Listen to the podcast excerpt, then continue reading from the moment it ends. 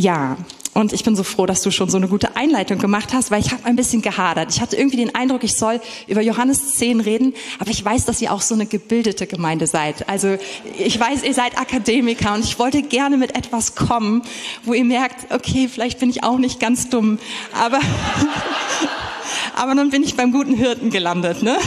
Und ja, und es ist so gut, es ist, und es ist so wahr. Das ist die, die Geschichte Zugang für jeden. Es ist für die ganz Kleinen. Mein Sohn hat, hat so ein Bilderbuch vom guten Hirten. Ich weiß gar nicht, wie oft wir das angeguckt haben. Sehr, sehr oft. Und es ist so ein toller Zugang, spricht so zu unserem Herzen. Aber die Geschichte, also ja, das Gleichnis ist wirklich so tief, man kann drin ertrinken. Ist mir in der Vorbereitung dann auch fast passiert. Und dachte ich, gut, ich muss euch ja auch gar nicht beeindrucken. Also bleiben wir einfach bei dem Simplen. Genau. Ja, also das Johannes 10 steht nach Johannes 9. Und Johannes 9 gibt es die Geschichte von dem Mann, der blind geboren ist und der geheilt wurde. Und es ist eine beeindruckende Geschichte. Und das Interessante ist, der größte Teil von dem Kapitel geht dann darum, dass die Leute das irgendwie nicht so richtig einordnen können, nicht wahrhaben wollen. Die Pharisäer, die Schriftgelehrten interviewen diesen Mann, die interviewen die Eltern, dann wieder den Mann und es geht hin und her. Aber letztendlich im Fokus steht ein Riesenaufruhr darüber, es kann doch nicht sein, dass Jesus diesen Mann am Sonntag geheilt hat.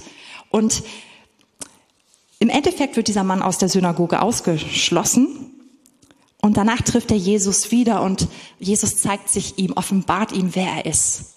Und ich glaube, dass das, was er danach dann sagt vom guten Hirten, dass das auch sehr im Kontext steht zu der Geschichte, die davor stattgefunden hat und dass er indirekt damit sowohl die Person, die glaubt, anspricht, aber auch die Person, die die ganze Zeit hinterfragen und nicht glauben wollen.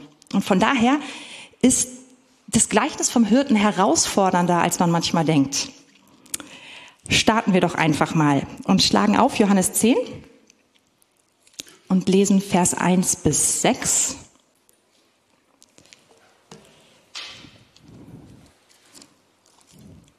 Okay, ich merke, ich habe meine Brille vergessen, aber wir schaffen das so. Also wahrlich, wahrlich, ich sage euch, wer nicht durch die Tür in die Schafhürde hineingeht, sondern anderswo hineinsteigt, der ist ein Dieb und ein Räuber. Wer aber durch die Tür hineingeht, ist der Hirte der Schafe. Diesem öffnet der Türhüter und die Schafe hören auf seine Stimme. Und er ruft seine eigenen Schafe beim Namen und führt sie heraus. Und wenn er seine Schafe herausgelassen hat, geht er vor ihnen her und die Schafe folgen ihm nach, denn sie kennen seine Stimme. Einem Fremden aber folgen sie nicht nach, sondern fliehen vor ihm, denn sie kennen die Stimme des, der Fremden nicht.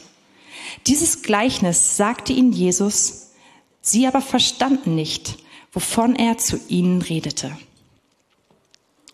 Also wir lesen hier schon in den ersten sechs Versen, Jesus erzählt diese Sache wie ein Gleichnis. Und ein Gleichnis, das haben wir ja auch gerade im letzten Monat nochmal so angeguckt, ist eine Bildrede, sind Vorgänge aus dem Alltagsleben, die also damals jedem bekannt waren, die erzählt werden, ohne dass sie ausgelegt werden.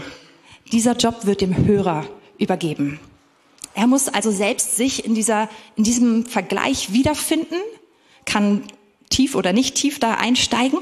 Und ob er das aufschlüsseln kann, hängt nicht davon ab, wie gebildet und ja, der Hörer ist, sondern es hängt von seinem Inneren, von der Sicht ab. Kann er sich da reinpacken? Kann er sich da drin sehen? Kann er es anwenden? Ist er bereit dazu? Ja, und da ist schon so ein bisschen mein erstes Problem weil das mit der Schafzucht ist nicht mehr so direkt mein Alltag. Ich weiß nicht, wie es euch geht. Ich bin das totale Stadtkind. Ich, ich liebe Menschen und Tiere sind bestimmt auch ganz toll, ja, aber haben nicht so viel mit mir zu tun. Ich komme aus, einem, aus einer Familie mit fünf Kindern. Wir haben in einer Wohnung in der Stadt gewohnt und wir kamen alle mit unseren Wünschen, was wollen wir für Haustiere haben, den ausgefallenen und den nicht ganz so ausgefallenen. Und meine Mutter war rigoros. Nein, nein, nein. Ich habe genug Kinder, ich brauche nicht noch mehr Arbeit.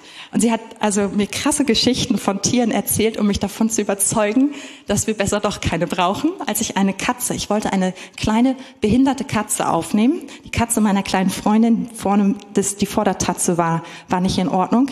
Und ich war überzeugt davon, dass es meine, meine Katze. Meine Mutter hat mir die Geschichte erzählt von einer alten Dame in ihrem Dorf, die nachts beim Schlafen gelegen hat und sie, man atmet so. Und diese Katze, sie hat mir erzählt, die hat immer einen Jagdinstinkt. Die wäre dann also in der Nacht auf sie zugesprungen und hätte hier reingebissen. Sie hat die Geschichte absichtlich nicht zu Ende geführt. Ich bin immer davon ausgegangen, sie war tot danach.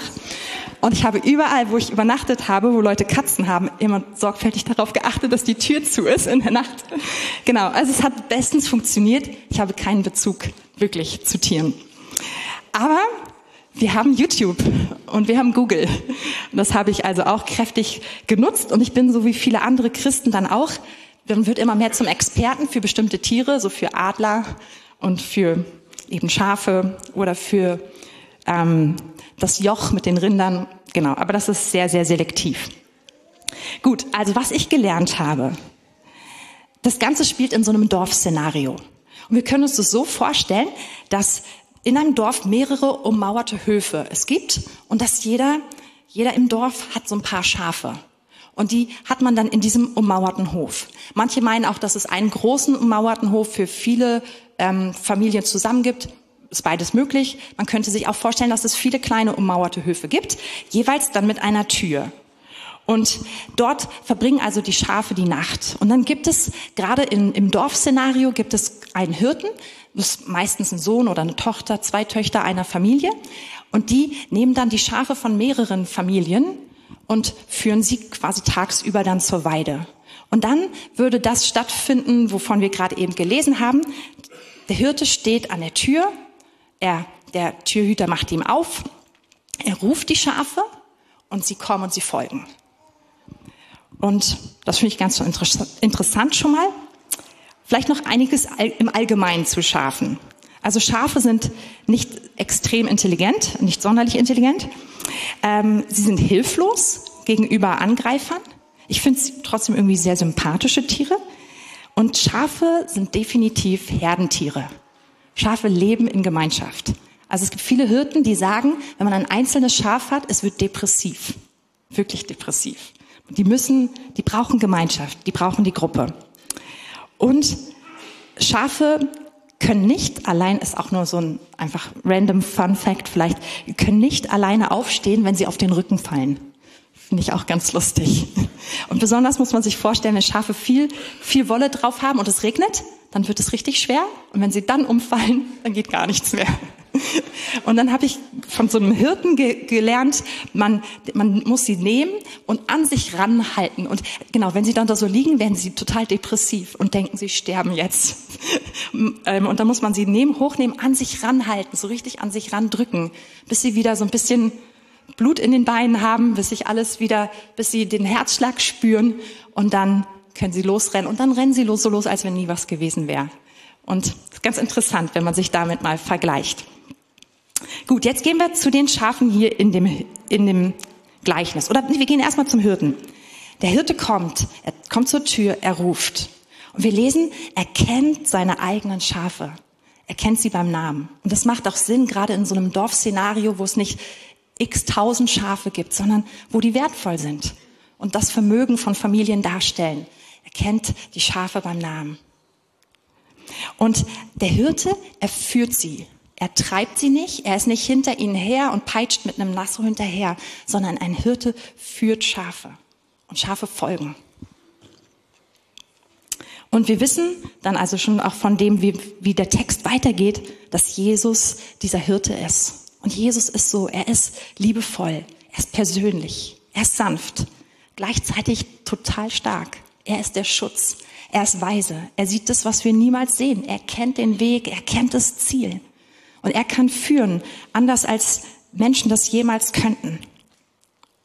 Und das Allerbeste an dem Bild ist, dass Jesus Schafe nicht für sich selbst ausnutzen möchte, sondern dem Hirten Jesus geht es um die Schafe. Er ist für sie da. Er sucht nicht seinen eigenen Gewinn. Und jetzt kommen wir zu den Schafen im Gleichnis. Und da fand ich drei Verben, habt ihr auch schon in meiner Überschrift mitbekommen, ganz interessant. Die Schafe Sie hören die Stimme des Hirten. Sie kennen die Stimme des Hirten und sie folgen. Und diese drei Verben, hören, kennen, folgen, Darauf möchte ich mich heute besonders fokussieren. Dieses Bild hat so viele Ebenen, man kann in so viele Bereiche reinsprechen, aber das ist das, wo ich heute mit euch noch einfach tiefer reinschauen möchte. Und ich möchte anfangen mit dem Hören.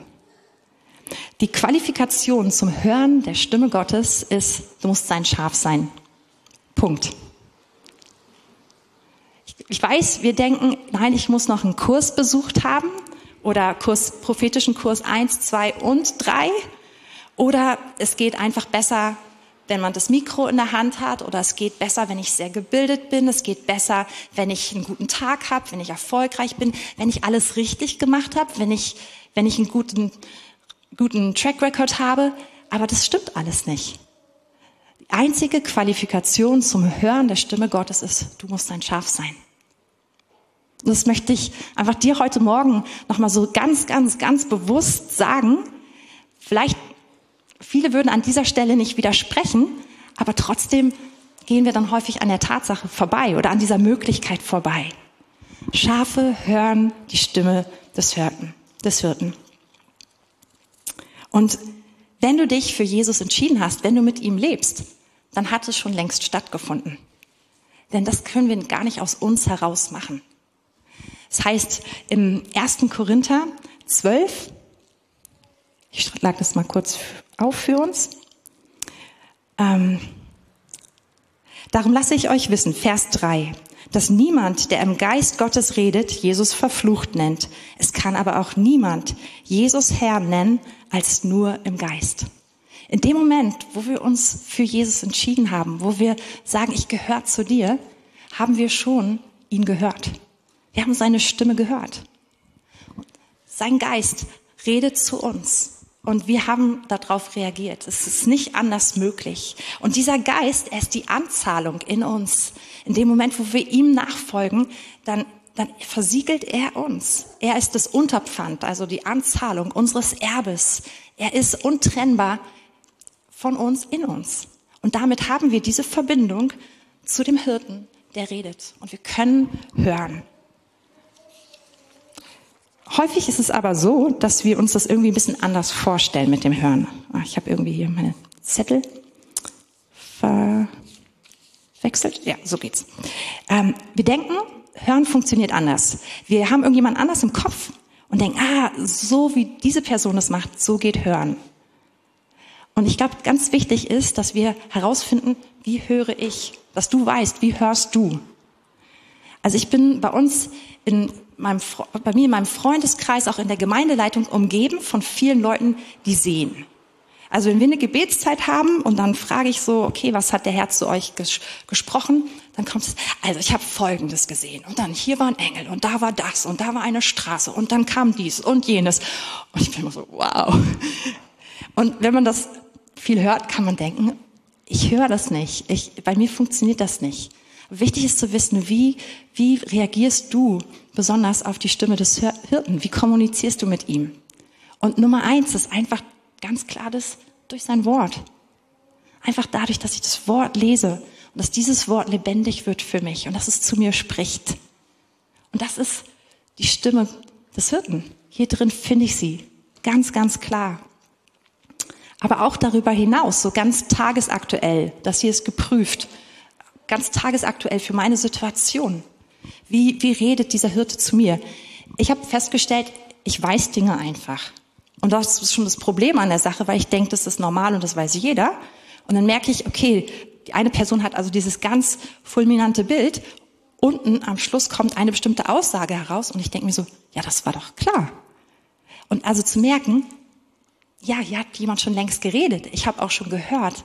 Ich muss es aber identifizieren, ich muss es wahrnehmen dass der Hirte redet. Und das ist so eine Sache für mich gewesen, das immer mehr zu lernen, aber natürlich auch zu gucken, wie kann ich von den Personen um mich herum lernen? Ich glaube nämlich auch, dass, dass Gott sich mir auch ja einfach durch Bilder mehr zeigen möchte, dass er mich dadurch mehr führen möchte oder durch Träume. Oh, ich habe auch Personen um mich herum, die träumen so viel und immer und ich denke mir jeden Morgen so, oh, wenn ich nur wüsste, was ich geträumt habe, wäre schon mal gut. Ob das dann vom Herrn war, ist ganz die nächste Frage. Ne? Also aber ich, ähm, wichtig ist zu wissen, wie hörst du? Spürst du Dinge? Ist es einfach so eine Art Spüren, Wahrnehmung? Ist es ein Wissen? Ist es, ist es, sind es Gedanken, die super klar auf einmal da sind und vorher nicht da waren? Ist es, ist es Vorstellung? Sind es sozusagen Bilder in deinem Inneren, in deinem Kopf, in deiner Fantasie, die da sind? Aber guck, wie hörst du? Und, und dann die Frage, was macht man damit? Und ich glaube, das ist das Entscheidendste. Und ich muss euch ganz ehrlich gestehen, für mich waren die letzten zwei Jahre Corona so ein Intensivkurs über dieses Thema. Ich meine, innerhalb von so kurzer Zeit sind alle unsere Abläufe ja verändert worden. Ihr wisst selber. Und auch als, als Pastoren, wir sind so gefordert gewesen, einfach Gemeinde neu fast neu zu erfinden, zu überlegen, wie, wie, wie kann man denn das eigentlich machen in der Zeit, wenn so viel nicht möglich ist, wenn wir Schutz bieten wollen, wenn wir, wenn wir auch all die verschiedenen Bedürfnisse denen begegnen wollen. Und das ist so ein Riesenwust von Gedanken, von, von Anforderungen, die an einen herantreten. Und ich habe es probiert, also ich habe gemerkt, ich kann es gar nicht anders, als ganz simpel zu machen und zu sagen, Jesus, was sagst du? Was sagst du? Ich will es ganz schlicht machen und ich will dir folgen. Und das ist, das tut so gut. Alles andere zur Seite zu packen, das, was X und Y möchte und das, was gut wäre und das, was nicht möglich ist, einfach zu hören. Was sagst du? Und dem zu folgen. Und was ich persönlich gemerkt habe, ist, dass zum Beispiel ich jede Woche, also von Anfang der Corona-Zeit an, ich angefangen habe, an Personen zu denken, an die ich vielleicht zwei, drei, vier Jahre nicht gedacht hatte oder die ich noch mehr, fünf Jahre und länger nicht gesehen hatte. Und die kamen einfach so in meinen Kopf, ganz kurz. Am Anfang dachte ich, ach, sehr interessant, weitergemacht. Und dann habe ich gemerkt, die kamen irgendwann wieder im Laufe der Woche. Und dann habe ich gemerkt, Moment mal, ich glaube, hier redet jemand mit mir. Und ich habe angefangen zu sagen, okay, diese Person möchte ich segnen. Ich möchte auch, auch einfach den Herrn fragen, wie soll ich sie denn segnen? Und einfach das aussprechen über der Person, was Gott mir gibt. Und es war wirklich bemerkenswert, wie während einer Zeit von Lockdown Gott dafür gesorgt hat, dass diese Person, die in meinen Kopf kam, Woche für Woche für Woche, ich habe sie innerhalb von ein, zwei oder drei Wochen im Normalfall getroffen. Auf einmal habe ich eine E-Mail bekommen. Irgendetwas ist passiert und Gott hat mir immer wieder gezeigt, ja, du hörst deine Stimme. Das war gut. Du hast genau das gebetet, was, was diese Person gerade geschrieben hat, was sie bewegt. Und das hat schon irgendwie richtig Spaß gemacht, zu lernen, ich folge. Und diese Gedanken, die einfach nur so Gedanken sind, die einmal durch den Kopf durchfliegen, sind eben doch keine Gedanken, sondern da ist ein Hirte, der zu mir spricht. Und ich darf ihm einfach folgen. Und das zu lernen und sich darauf einzulassen, ich glaube, das ist eins der ganz wertvollen Dinge, die ich in den letzten zwei Jahren noch viel, viel mehr gelernt habe. Es ist nicht so, dass ich es vorher nie gemacht habe. Ähm, es gibt ein interessantes ähm, Zitat von Tozer. Ähm, die Person, die nicht erwartet, Gott zu hören, wird es nicht. Denn jedes einzelne Mal, wenn er spricht, wird sie es als ihre eigene Idee abtun. Und das ist, glaube ich, ein so ein Punkt, den ich dir heute mitgeben möchte. Gott redet. Die Frage ist, bist du, erwartest du, dass er redet? Bist du bereit hinzuhören? Wirklich nicht, nicht bei einer großen Entscheidung, sondern jeden Tag, ganz alltäglich, ganz normal. Und bist du bereit, dich aufzumachen, diesen Raum zu reservieren, wo er reden darf? Bereit zu sein, zu hören und auch diesen Gedanken zu, also sagen wir es so, es ist manchmal leichter, erst zu entscheiden, zu sagen, Gott, ich höre, und dann darauf zu reagieren, als es zu identifizieren, wenn man es vorher nicht gemacht hat. Aber letztendlich müssen wir es lernen, zu merken, er redet und ich muss lernen, es nicht als mein eigenes Denken, als meine Gedanken, als Wunschvorstellung, als das abzutun, sondern ich muss lernen, ihm zu folgen. Genau. Und ich, das ist eigentlich mein Hauptziel für heute, dass wir das mitnehmen. An dieser Stelle, dass wir mutiger werden. Weil wir haben diesen guten Hirten, der wirklich redet. Jeden Tag, der uns jeden Tag führen möchte. Ähm, ja, die Schafe, sie folgen. Es gibt YouTube-Videos, ihr könnt es ja auch mal googeln. Also es ist wirklich so, dass Schafe die Stimme ihres Hirten hören und du kannst es versuchen. Das machen auch viele Leute. Sie stellen sich also vor eine Herde zusammen mit dem Hirten und dann kommt die erste Person und macht irgendwie so einen Ruf, der ähnlich klingt, so wie der des Hirtens oder die ähnliche. Manche sagen ja auch nehmen Wörter und sagen die. Also dann rufen zum Beispiel Schafe mit Namen oder sagen kommt Mädels und dann kommen die Schafe oder sowas. Ja, also die die, die Personen versuchen das nichts. Man sieht dann so Kameraführung, eine, eine Weide, alle grasen vor sich hin. Dann kommt die nächste Person, sie versucht's, nichts passiert. Dann kommt der Hirte und du merkst, es, auf einmal bewegt sich was in der Herde und eine ganze Herde kommt zum Hirten gerannt. Und dann kommen sie und folgen. Der Hirte führt sie zum Beispiel zum Futter, er hat was mitgebracht und dann folgen die einfach. Und hier in diesem Folgen, da liegt, glaube ich, so ein Riesenschlüssel, auch um in, in dieses Zusammenleben mit Jesus mehr reinzukommen. Nämlich nicht nur zu hören, sondern zu, zu lernen, was mache ich damit? Wie folge ich dem? Ich habe vor einigen Jahren gab es einen Gottesdienst und ich habe gepredigt über, darüber, dass wir uns freuen in dem Herrn, dass wir uns freuen an ihm. Und so während der Anbetungszeit vorher hatte ich so ein kurzes Bild in meinem Kopf und ich habe gesehen, wie wir bei uns in der Gemeinde am Ende der, des Gottesdienstes so einen Tunnel vorne gemacht haben. Ich weiß nicht, manche von euch kennen vielleicht auch diesen Begriff Feuertunnel. Ähm, machen wir sehr, also machen wir gar nicht oft. Ähm, und ich habe aber gesehen, dass ich Menschen einladen soll, da durchzulaufen.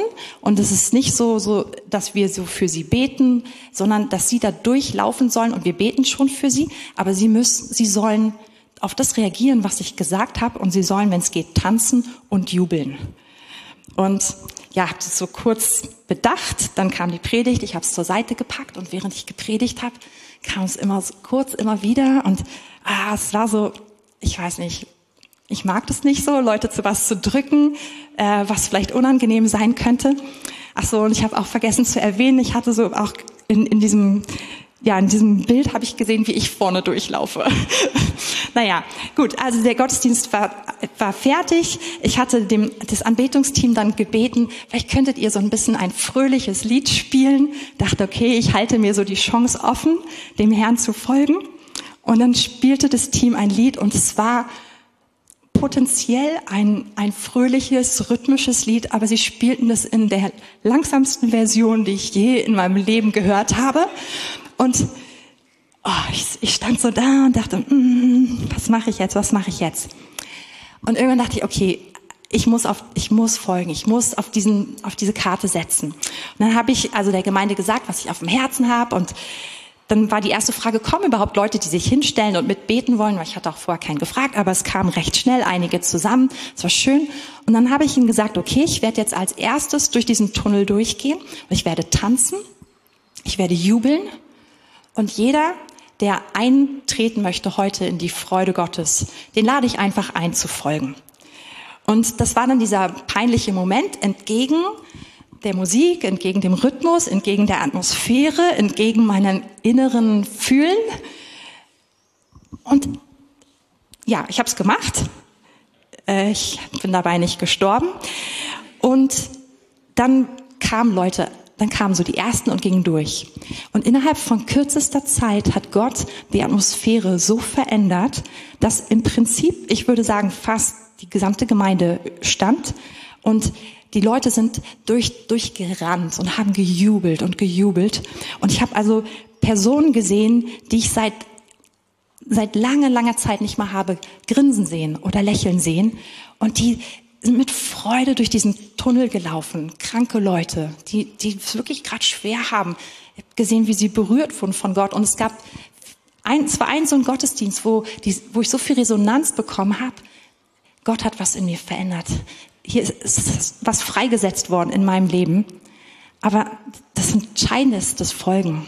Das einfach nur zu hören bringt nichts. Also es hätte nichts verändert. Es wäre schön gewesen, wenn ich es in meinem Kopf habe und wenn ich dafür bete. Aber ich muss folgen. Und es gibt diesen Punkt, der immer wieder, immer wieder ein Risiko ist, immer wieder unangenehm ist, wo ich immer wieder, wo Gott mich immer wieder über das hinaus fragt und fordert, was ich gerne hätte.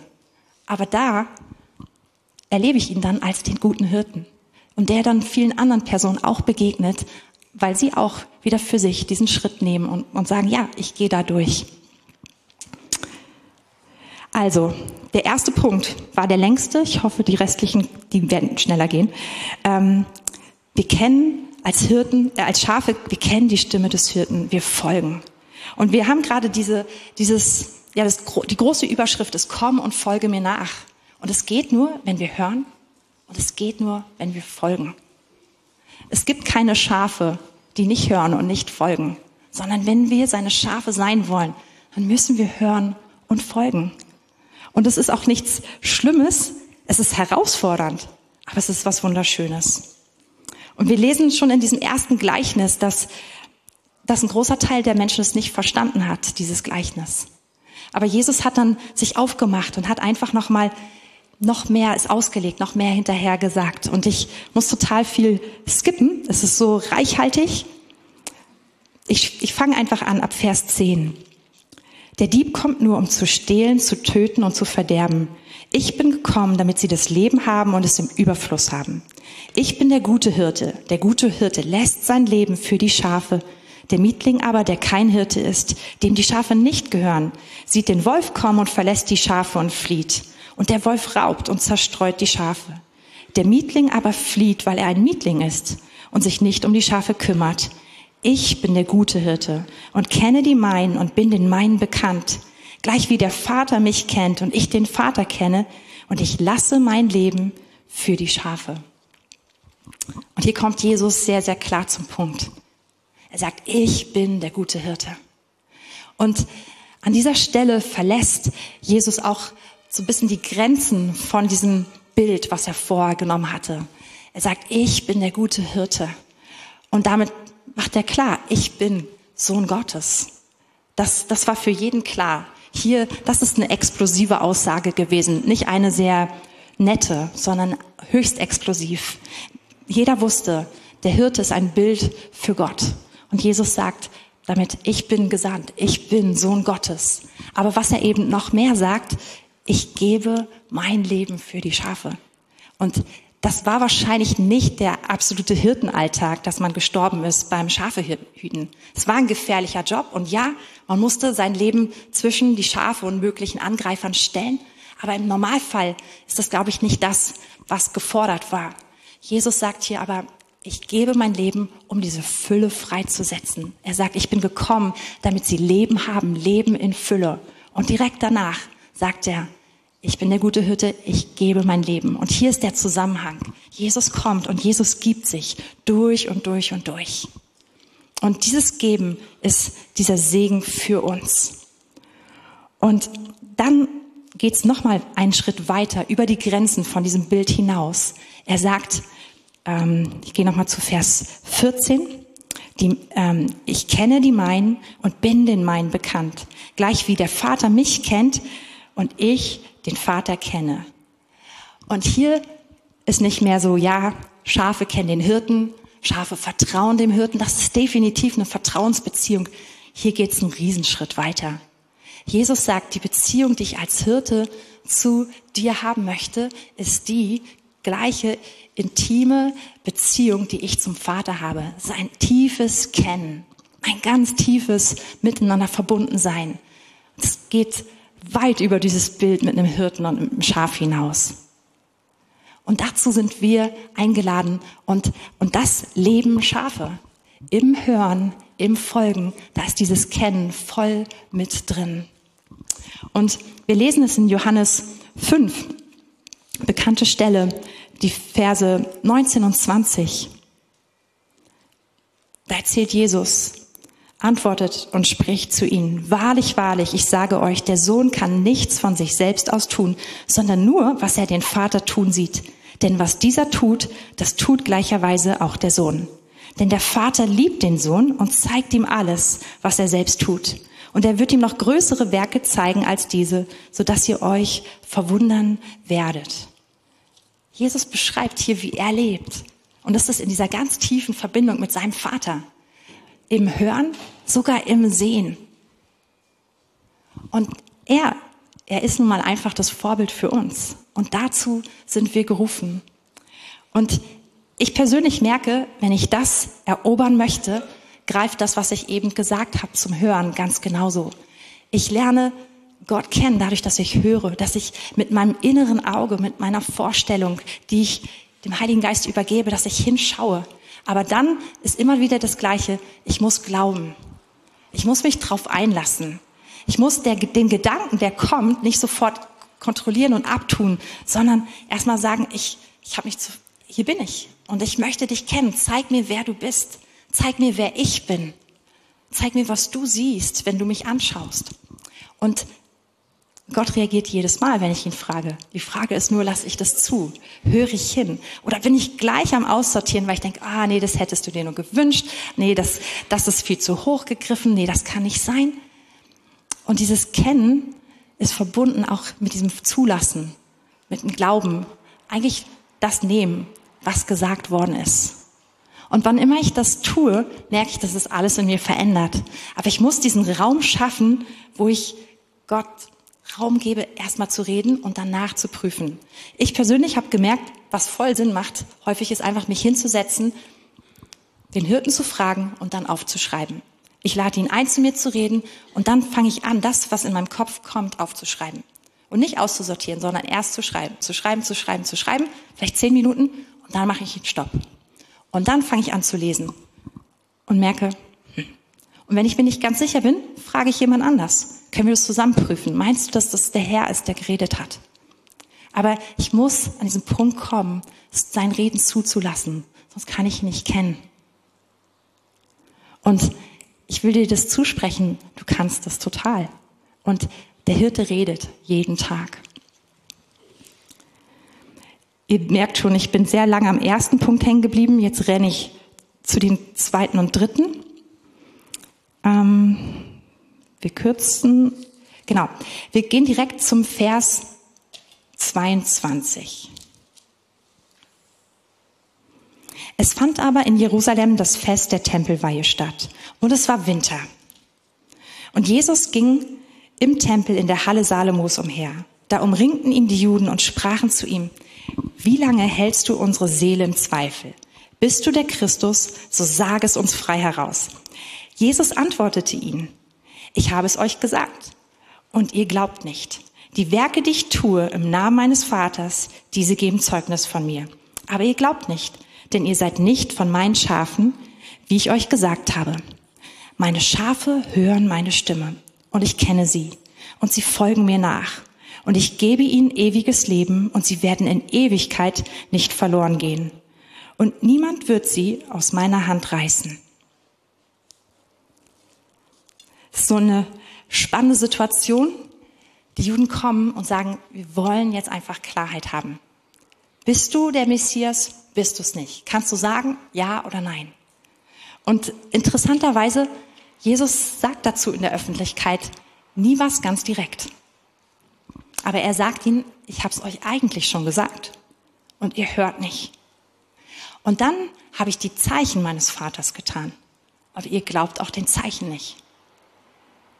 Und dann sagt er wieder, dieses, was wir schon vorher gelesen haben, aber meine Schafe hören meine Stimme und ich kenne sie und wie wir vorhin in dem Abschnitt davor gelesen haben, wir kennen ihn und sie folgen mir.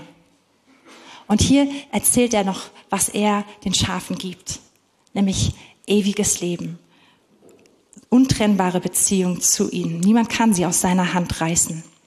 Und ich glaube, hier ist so dieser Punkt. Wir wollen alle Fakten ganz klar haben. Wir wollen alles vorher wissen und alles überschlagen und auch schon von Jesus einfach komplett alles wissen. Aber es ist nicht möglich. Wir können ihn nur erkennen in der Beziehung zu ihm. Davor löst sich nichts auf. Ist euch mal aufgefallen, dass Jesus, nachdem er gestorben und auferstanden ist, dass er nie öffentlich in Jerusalem erschienen ist? Wenn einer von uns, also wenn ich den Plan hätte machen müssen, wie läuft sowas? Ich wäre auferstanden. Ich glaube, ich hätte so ein paar Zeichen am Himmel irgendwie produziert. Ich hätte einen großen Auftritt im Tempel in Jerusalem gemacht, hätte gesagt, ich lebe. Und alle hätten es gesehen. Aber Jesus hat diesen Punkt gar nicht provoziert, sondern Jesus lädt uns ein in die Beziehung, wo wir ihn erkennen. Und er ist den Jüngern erschienen. Aber er offenbart sich nur in Beziehung. Es gibt nicht erst die volle Wahrheit, die volle, die, die volle Durchsicht und dann, sondern wir erkennen ihn im Folgen. Die große Erkenntnis findet da statt, wo ich sage, ich bin ein, ein nicht wahnsinnig helles Schaf. Ich folge einfach, ich höre einfach. Und genau dort kommt riesige Erleuchtung, dort kommt Offenbarung, dort erkennen wir Jesus in einer Weise, wie man ihn nicht anders erkennen kann. Und dort bekommen wir diese Fülle von Leben. Dort finden wir, dass wir so untrennbar mit ihm verbunden sind. Aber ihr Lieben, es kommt immer erst im Folgen. Und wir wollen es so gerne oft umdrehen und denken, wenn ich das alles habe, dann folge ich. Nein, wir hören erst. Wir glauben, wir lernen ihn kennen und wir folgen. Und da drin kommt alles.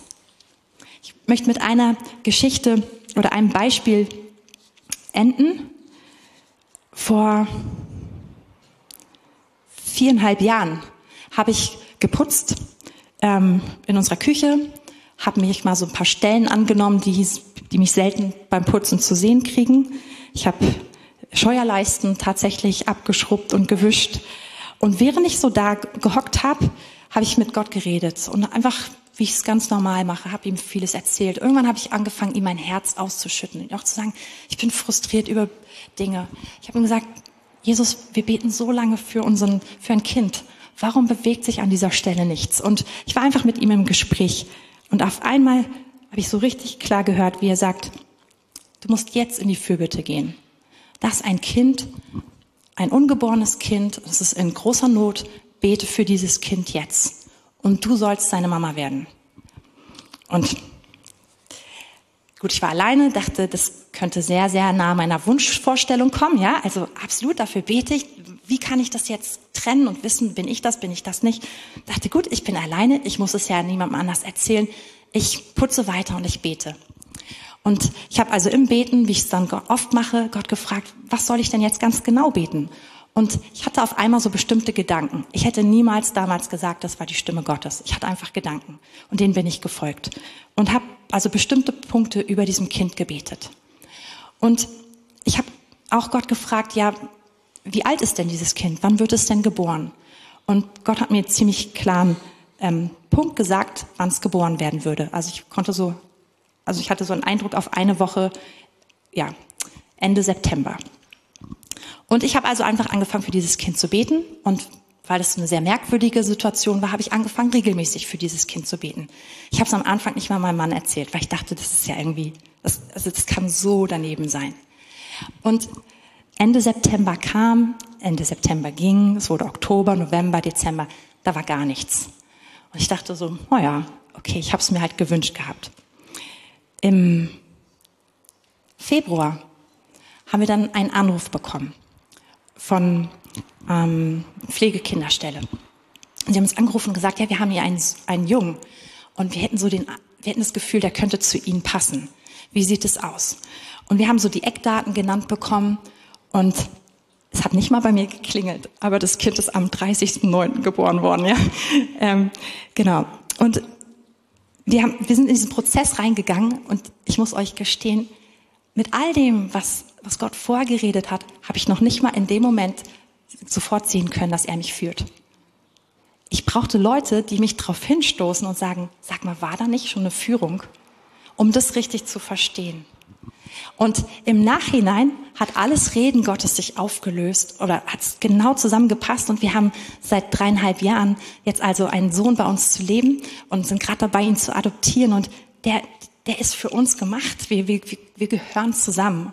Und der Hirte hat es vorher gesagt.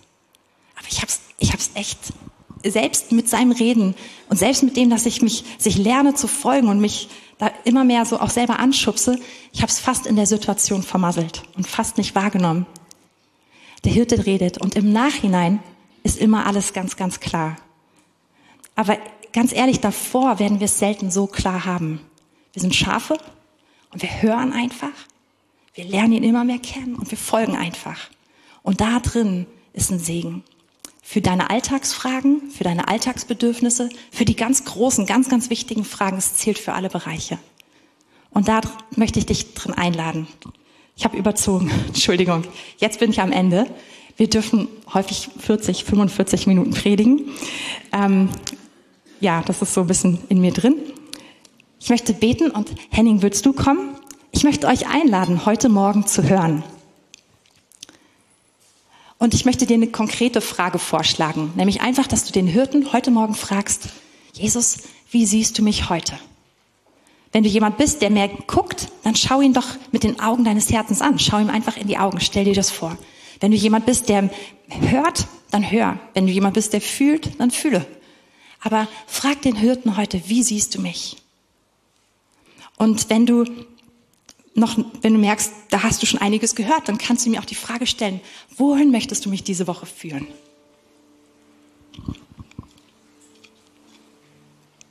Jesus, ich möchte dir einfach dafür danken, dass du so ein guter Hirte bist. Dass wir keine Angst vor dir haben müssen. Wir danken dir, dass wir dich kennen dürfen und dass du uns kennst und liebst, obwohl du uns kennst. Wir danken dir, dass du uns hineinrufst in die Beziehung mit dir. Und ich bete, dass du uns hilfst, Dinge einfach zu machen. Auch Dinge, die kompliziert sind in unserem Leben. Wir wollen sie einfach neu in dem Licht sehen, dass wir dir einfach folgen dürfen und dass du den Überblick hast.